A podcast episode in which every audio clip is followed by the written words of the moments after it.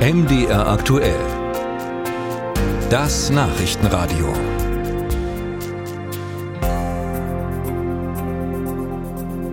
So, und jetzt stellen wir uns hier mal das folgende Szenario vor.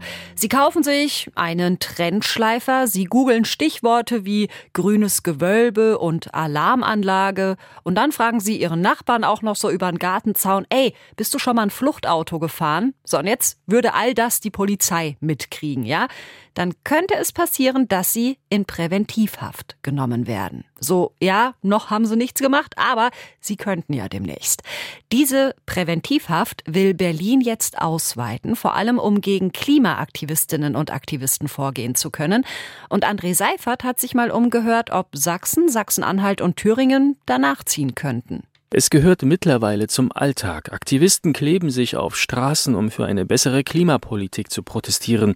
In Bayern wurden Aktivisten schon 30 Tage in Präventivhaft genommen. Berlin will die Präventivhaft von zwei auf fünf Tage ausweiten.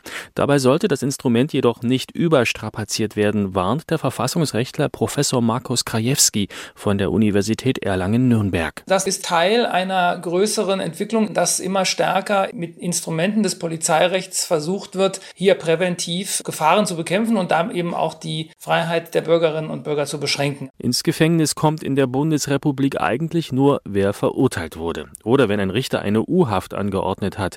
Die Präventivhaft dagegen ist ein Ausnahmeinstrument, das nur angewandt werden darf, wenn eine unmittelbare Gefahr droht.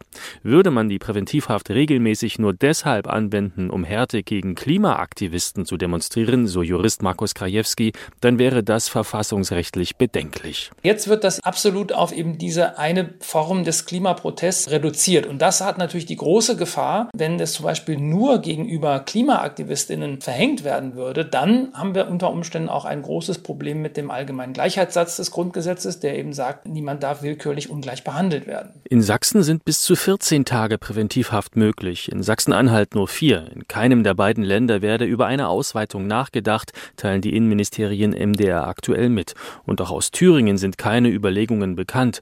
Dort erlaubt das Gesetz bis zu zehn Tage Präventivhaft. Eine Ausweitung wäre zumindest auch für Sachsen nicht sinnvoll, meint Kathleen Martin von der Deutschen Polizeigewerkschaft in Sachsen. Denn schon jetzt fehle es an Kapazitäten. Ich würde mich als erstes erstmal freuen, wenn wir überhaupt die 14 Tage umsetzen könnten. Denn tatsächlich ist es so, nach meinem Wissen gibt es in Sachsen keinerlei Gewahrsamsräume, die auf die Dauer von 14 Tagen ausgelegt sind. Deshalb wäre es erstmal sehr schön, wenn Politik ein paar Gelder locker machen würde, dass man überhaupt solche Räume schaffen kann, dass man die auch dann benutzen kann. Grundsätzlich sei eine Präventivhaft eine sinnvolle polizeiliche Maßnahme, betont die Polizeigewerkschafterin, auch gegen Klimaaktivisten, aber vor allem um gegen Islam islamische Gefährder oder gegen häusliche Gewalt vorgehen zu können.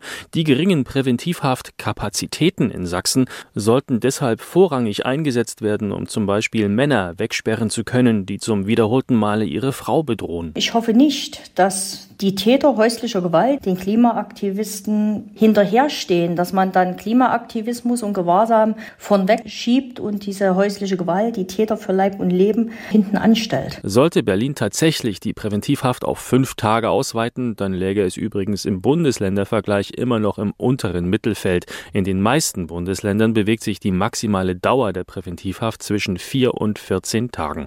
Nur Bayern erlaubt ein Wegsperren von bis zu zwei Monaten.